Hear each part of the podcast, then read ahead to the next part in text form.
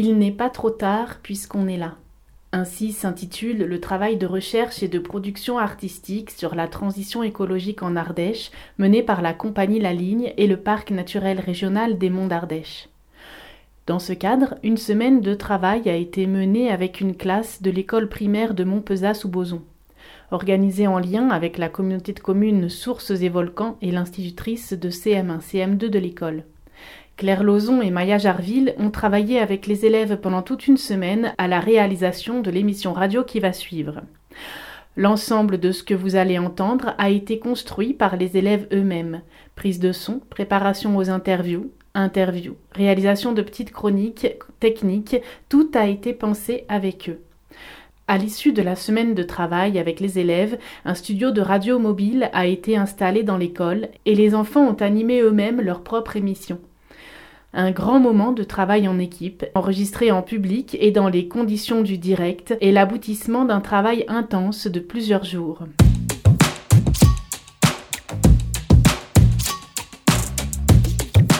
Bonjour Nous sommes la classe de CM1 CM2 de montpezat sous C'est nous qui avons créé cette émission qui parle du changement climatique.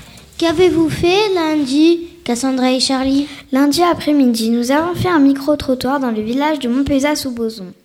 Accompagnés de Claire et Maya, nous avons fait deux groupes, un pour parler d'alimentation et un pour parler d'eau. Nous nous sommes rendus à des rendez-vous, un avec Romuald à la mairie et un autre avec l'aubergiste pour les interviewer, puis nous avons commencé le micro-trottoir.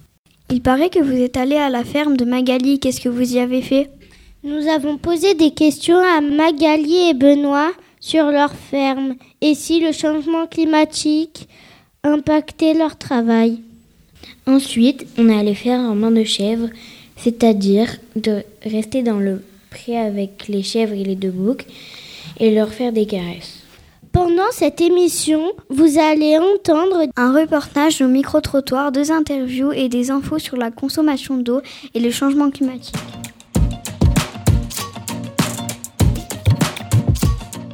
Bonjour Albin, qu'as-tu retenu de cette semaine à propos du réchauffement climatique? Les rayons du soleil arrivent sur la Terre, certains partent, certains restent. À cause du gaz à effet de serre, il y en a de plus en plus qui restent. Oui, mais les gaz à effet de serre, qu'est-ce que c'est? C'est des gaz qui sont autour de la Terre. Ils étaient là avant nous, mais ils augmentent à cause des activités humaines, agriculture, transport, industrie. Bonjour Tao, quel est l'impact du réchauffement climatique? Ben, déjà, euh, bonjour euh, Léo. Les impacts sont très nombreux et le réchauffement concerne tous les êtres vivants. Est-ce qu'il y a des solutions pour stopper le réchauffement climatique?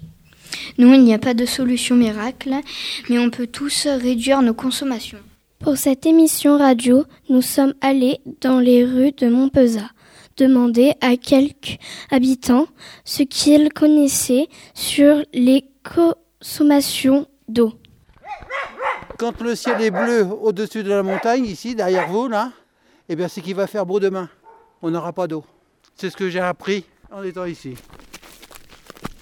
D'où vient l'eau courante à Montpezat? La seule chose que je sais, c'est que l'eau est gérée par la mairie, tandis que les autres villes aux alentours, c'est géré par un organisme. À votre avis, combien de litres d'eau utilisez-vous par jour? Oh là là Alors si on prend un, bain tous les jours, eh ben, il faut quand même une dizaine de litres d'eau. Ou à moins d'être économique, d'abord se savonner et puis après se passer la douche. Alors ça c'est difficile, tout dépend. Euh. puis si on est grand, si on est petit, euh, fait, il faut plus ou moins d'eau. on doit bien être, je pense, à, peu près 10 litres d'eau euh, en comptant les douches, tout ce qui s'ensuit, la vaisselle. Voire plus, je pense, ouais, peut-être bien plus. 30, allez, 30. Une douche, euh, c'était entre 30 et 40 litres. Et euh, un bain, ça peut être entre 100 et 200. Et, une chasse d'eau, c'était 12 litres. C'est énorme, je pensais pas. Ben, je la prends aussi, donc euh, voilà. Faites-vous attention à votre consommation d'eau Oui, oui. Ah ben, j'évite de laisser couler les robinets pour rien quand je les utilise pas. On fait au mieux. Au revoir. Au revoir.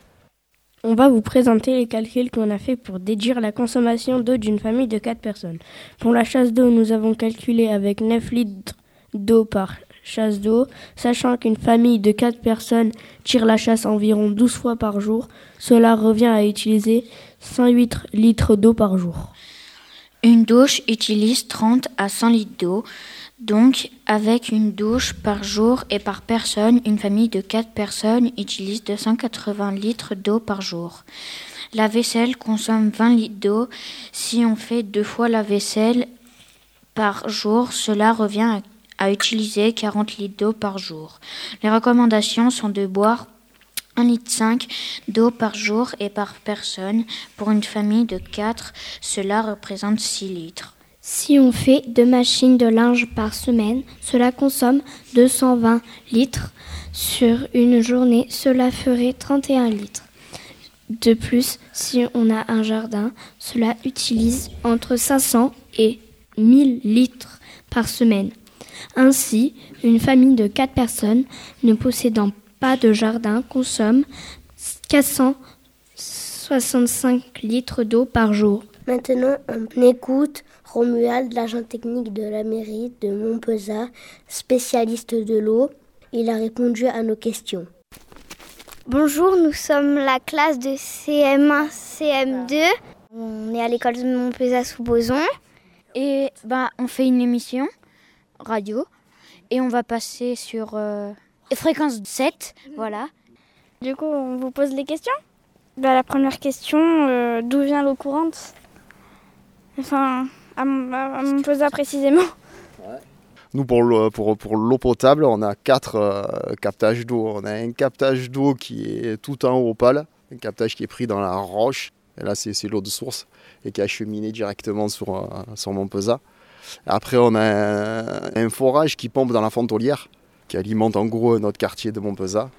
Et après, on a deux autres captages qui alimentent le, le quartier des Chaudroirs et un autre, le quartier des Plantades.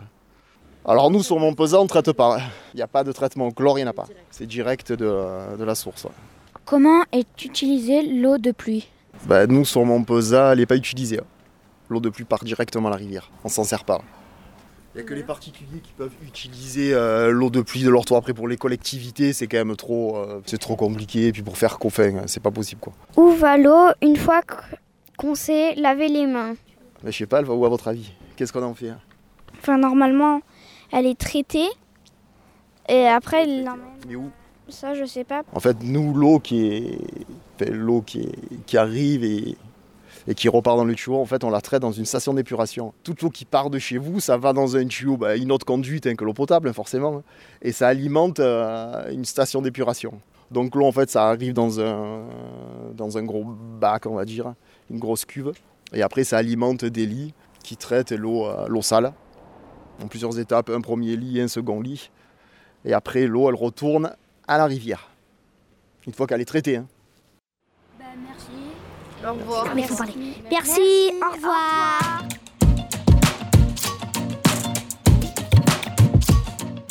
Maintenant, on va écouter le micro-trottoir sur le thème de l'alimentation. Voici ce que nous ont dit les gens qu'on a croisés dans les rues de Montpezat sous Boson. Et ensuite, on entendra Alexandre, le gérant de l'auberge Montpezat sous Boson. Où allez-vous faire vos courses? Alors je vais faire mon course euh, dans mon village principalement, mais aussi bah, dans les grandes surfaces comme euh, Intermarché ou la Biocop. Au beau commerce euh, autant que je peux. Sinon, bon, mais sur Bona. Vous, allez, vous allez dans les grandes surfaces? De temps en temps, oui. oui, oui. Essentiellement sur tout ce qui va être les marchés, donc du coin avec des producteurs et des artisans, sur l'épicerie comme là où vous êtes, et après pour les plus grosses choses dans les grandes surfaces. Sinon, on va sur du local. Euh, Mangez-vous végétarien? Végétarien, non, pas tellement. Pourquoi? Parce qu'on n'est pas habitué. C'est pas ma génération, disons. Parce que j'aime aussi la viande, je mange quelques poissons, que j'aime plusieurs choses. Pour moi, dans l'alimentation, la viande, euh, la source de protéines est importante. Et là, en plus, je suis enceinte, alors je mange de la viande. Mangez-vous des produits bio? Oui, ça m'arrive.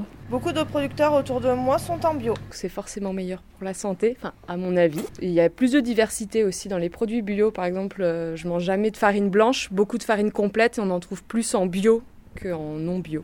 Mangez-vous des produits de saison? Oui, toujours. J'achète que des fruits et légumes de saison. Parce que déjà c'est meilleur pour l'environnement, pour nous, et puis aussi euh, ça a meilleur goût quand c'est de saison. On va pas acheter des clémentines en plein été. D'abord, je fais, je fais un jardin. Et l'été, on a beaucoup de légumes. Enfin, euh, voilà.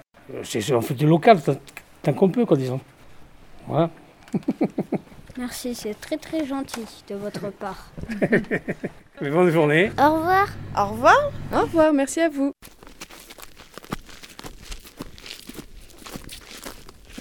Bonjour, est-ce que vous voulez vous présenter? Oui, bonjour, moi c'est Alex, je suis propriétaire de l'auberge de Montpezat depuis 9 ans maintenant. Où allez-vous faire vos courses? Ou dans plein d'endroits différents. Euh, déjà, j'ai des producteurs du coin qui m'amènent euh, directement leurs produits ici dans ma cuisine. Euh, autant de la viande que des produits laitiers, que des légumes. Après, j'ai aussi des fournisseurs qui me livrent directement du poisson majoritairement. On a un peu de truite en Ardèche, mais le reste, euh, ça pêche un peu. Et je vais aussi pour me dépanner dans certains magasins sur Aubenas. Préparez-vous des plats végétariens Oui, dans chaque menu, on a toujours une entrée et un plat végétarien. Pourquoi? Pourquoi? Euh, Parce qu'on a une demande grandissante de gens qui ne souhaitent pas manger de viande. Je pense qu'il y a plusieurs raisons. Il y a la façon dont on traite les animaux, euh, soit dans les élevages, soit une fois à l'abattoir. Ça vient aussi de la qualité de la viande, bien souvent. certaines viandes qu'on trouve dans les grandes, dans les grandes surfaces ne pas, sont pas de très bonne qualité. Le prix aussi. Moi, ça va, je passe avec des fournisseurs, avec des producteurs locaux mais dès qu'on va dans les supermarchés, les prix ont explosé au niveau de la viande, aussi au niveau éthique. Certains gens ne veulent pas manger de, bêtes vivantes, euh, comme nous, les humains. Euh, je pense que tous ces choix sont, compréhensibles. Préparez-vous des, produits bio Des plats et des produits bio. Si je peux, le plus possible, on utilise des produits bio de saison et du coin le plus possible. Parce qu'après, des fois, c'est bien d'avoir des produits bio, mais s'ils viennent du Maroc ou de l'autre bout du monde, autant prendre des produits euh, produits à moins de 10-15 km, respectueux de l'environnement sans être labellisés. Et moi, je suis pas trop fan de ces produits qu'on met euh, dans les champs euh, pour faire pousser les légumes plus vite ou plus jolis. Les pesticides qu'on utilise dans les champs sont en grande majorité responsables de ce qui se passe aujourd'hui.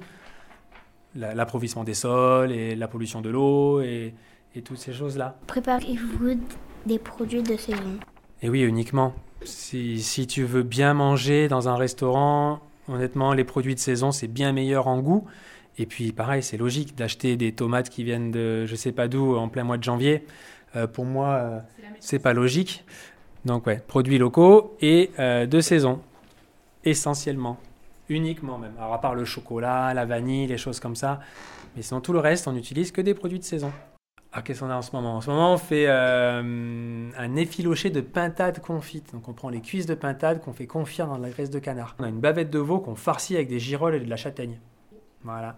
Et qu'on peut servir en petites portions pour les enfants. Moi, il n'y a pas de menu enfant chez moi. Il n'y a pas de nuggets ou je sais pas quoi. C'est tout le monde mange comme les grands, mais en plus petit. Bah, merci, au revoir. Bah, merci à vous d'être vous êtes déplacé à l'auberge. Et bon reportage. Merci.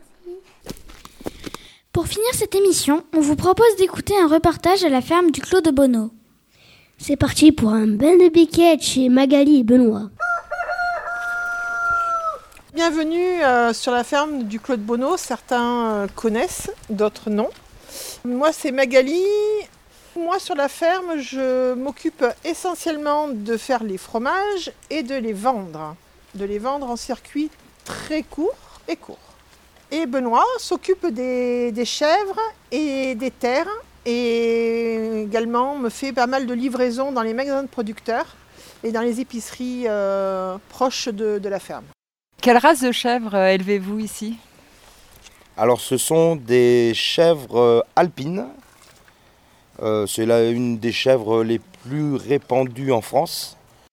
Combien de kilos de fromage faites-vous par an? On produit à peu près entre 23 000 et 25 000 litres de lait dans l'année. Ça doit représenter euh, en petit fromage, euh, on va dire à peu près 50 000 fromages, à peu près. Combien de kilos de nourriture mange une chèvre? Alors une chèvre peut manger au printemps à peu près 10 kilos d'herbe fraîche. Elle va manger environ 2 kg de foin. Et ensuite, elle mange des compléments alimentaires que je leur donne. Elles en mangent à peu près 1 kg 100. Et une chèvre peut boire jusqu'à 12-13 litres d'eau par jour. Si une chèvre boit très peu, elle va moins produire de lait. Comment le changement climatique impacte-t-il votre travail? Le changement climatique, on le ressent surtout en termes d'hygrométrie, donc de précipitation d'eau, et aussi au niveau des températures. Moins d'eau va donc euh, avoir une influence sur la pousse de l'herbe, donc la nourriture des chèvres, que ce soit pour l'herbe fraîche comme pour le foin, le fourrage. Tous les végétaux en fait ont, besoin d'eau, et la chèvre... Euh, ben, hormis la fougère, elle mange un peu tout. Et les températures extrêmes que l'on a euh, tôt dans l'été, eh bien, euh, les parcelles de pâture grillent, c'est-à-dire qu'en fait, euh, c'est de l'herbe sèche. Donc en fait, les chèvres n'ont plus rien à manger. Ça va griller également eh bien toutes les jeunes repousses de châtaigniers qu'elles peuvent manger dans les bois. Donc en fait, ça a un impact énorme sur l'alimentation des chèvres ici en l'occurrence, mais du bétail en général du moment qu'on est vivant et qu'on est constitué d'eau, euh, on est impacté. Alors cette année, il y a eu une particularité, c'est qu'il a fait extrêmement chaud. Et du coup, les biquettes ont baissé leur lactation de manière assez violente. Et euh, début août, on s'est retrouvé avec euh, la même quantité de lait qu'à l'automne. Et du coup, on a tari avec un mois d'avance cette année.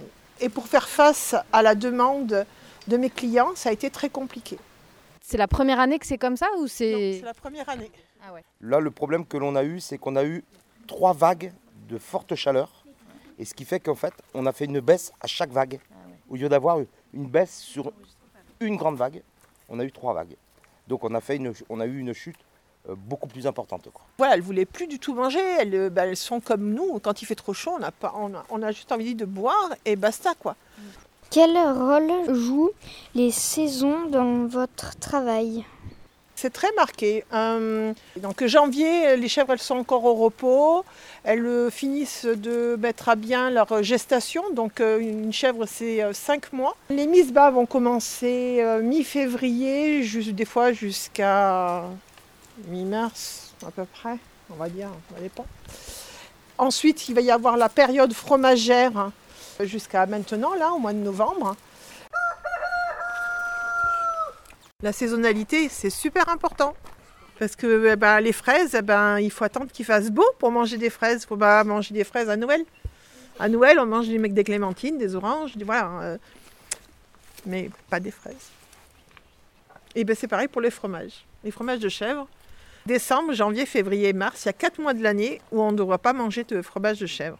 C'est pourquoi on peut pas en manger euh, décembre, janvier, février, mars? pourquoi? C'est très dommage. Parce que les chèvres, euh, les animaux produisent pas toute l'année. La chèvre va produire grand maximum 10 mois dans l'année. Lorsqu'elle est en gestation, c'est-à-dire quand elle a un petit dans le ventre, qui dure 5 mois. Pendant les 3 premiers mois, la production de lait va chuter pour qu'il y ait 2 mois où elle ne produise pas du tout de lait pour se reposer, pour préparer la naissance et aussi pour préparer le premier lait que l'on donne aux chevaux qui s'appelle le colostrum. C'est un lait qui est extrêmement riche dans lequel il y a tous les anticorps de la mère. Et donc euh, la chèvre ne produit pas de lait toute l'année. Alors, pourquoi on trouve du fromage de chèvre toute l'année dans les magasins? Ben parce que il y a de l'OGM dedans. Non. Ah. Ben parce que ils, font leur fromage, ils le laissent vieillir pour que bah pour en garder toute l'année. Parce qu'il est produit par des euh, pas par des euh, fermiers, euh, pas par des. Ah, j'ai posé une bonne question là. Parce qu'ils le gardent au frais. Non. Au bout d'un moment, même gardé au frais, il est plus frais. Hein. Euh, vous mettez du sel, je crois, dedans pour le conserver Ah oui, mais il va continuer à s'affiner. Mais si tu vas, par exemple, au moment de Noël, par exemple, tu vas euh, dans n'importe quelle grande surface, tu veux du fromage de chèvre frais, il y en a. Alors que, en théorie, la chèvre ne produit pas de lait. Parce que c'est pas fait avec du lait de chèvre? Ah. Je vais vous donner la réponse. Alors en fait, les chaleurs des chèvres, il faut qu'elles soient en chaleur pour qu'elles aient un petit, hein, donc pour que les boucs euh, les prennent. Eh bien, les chaleurs des chèvres sont produites par la luminosité, c'est-à-dire la lumière que l'on a à une certaine période de l'année. C'est pour cette raison que la chèvre arrive en chaleur de manière naturelle à partir de fin août, début septembre. Voilà. Parce que c'est la luminosité qui va provoquer les chaleurs. Vous comprenez bien? Donc moi, vous avez compris que nos chèvres ici, elles vivaient en liberté. Donc les chaleurs arrivent de manière naturelle. Par contre, il existe une quantité d'élevage, de très gros élevages, où les chèvres ne sortent pas, c'est ce que, c'est ce que l'on appelle des élevages hors sol. C'est-à-dire que les chèvres, de toute leur vie, ne verront jamais le soleil. Elles sont enfermées dans un bâtiment 365 jours par an. Elles ne sortent pas. Et donc, ce qui se passe, c'est que ces éleveurs, de manière à produire du lait, le toute l'année, eh bien, en fait, ils vont jouer sur les éclairages du bâtiment.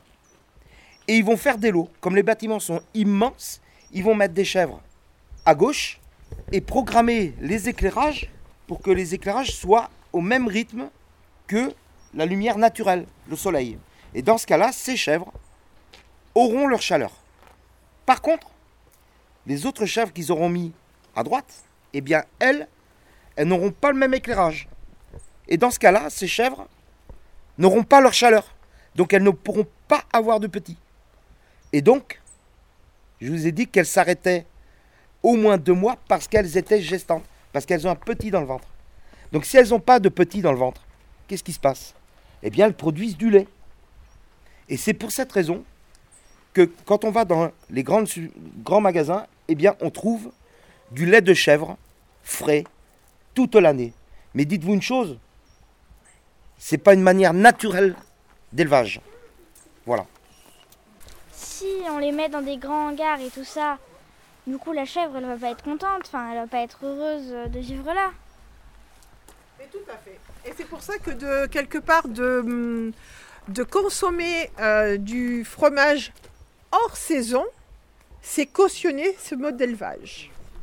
Il y en a qui, font l'effort d'eux, mais il y en a d'autres pour qui euh, c'est pas compréhensible de savoir que bah, ça y est, là, il n'y a plus de fromage jusqu'au mois de mars. C'est toute une éducation euh, qu'il faut, qu'il faut remettre au goût du jour. Alors après, c'est aussi à vous, futurs consommateurs et acteurs, d'agir et, de faire en sorte que les choses changent. Vous gagnez combien par an Ouais, ça c'est un petit peu personnel, non? Eh ben écoute, c'est très variable. Mais ça, on ne gagne pas des milliers et des cents. Voilà, ça c'est une certitude. Benoît est chef d'exploitation et euh, il ne se sort pas le SMIC par exemple. Et moi je suis conjointe collaboratrice, donc euh, encore moins. Mais c'est pas grave. C'est pas grave parce qu'on a une qualité de vie et ça, ça n'a pas de prix. Voilà. On va aller voir les biquettes? Merci. C'était les élèves de CM1 CM2 de l'école publique de Montpezat-sous-Boson. On espère que vous avez aimé notre émission radio. Merci de nous avoir écoutés. Au revoir et à bientôt.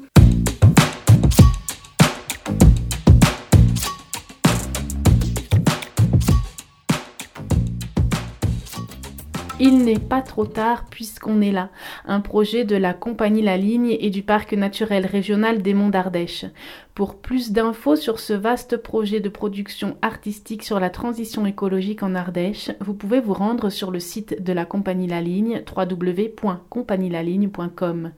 Ce que vous venez d'entendre a pu être mis en œuvre sur la communauté de communes Ardèche des sources et volcans dans le cadre de la Convention territoriale d'éducation artistique et culturelle grâce au financement région, département, DRAC et ADEME.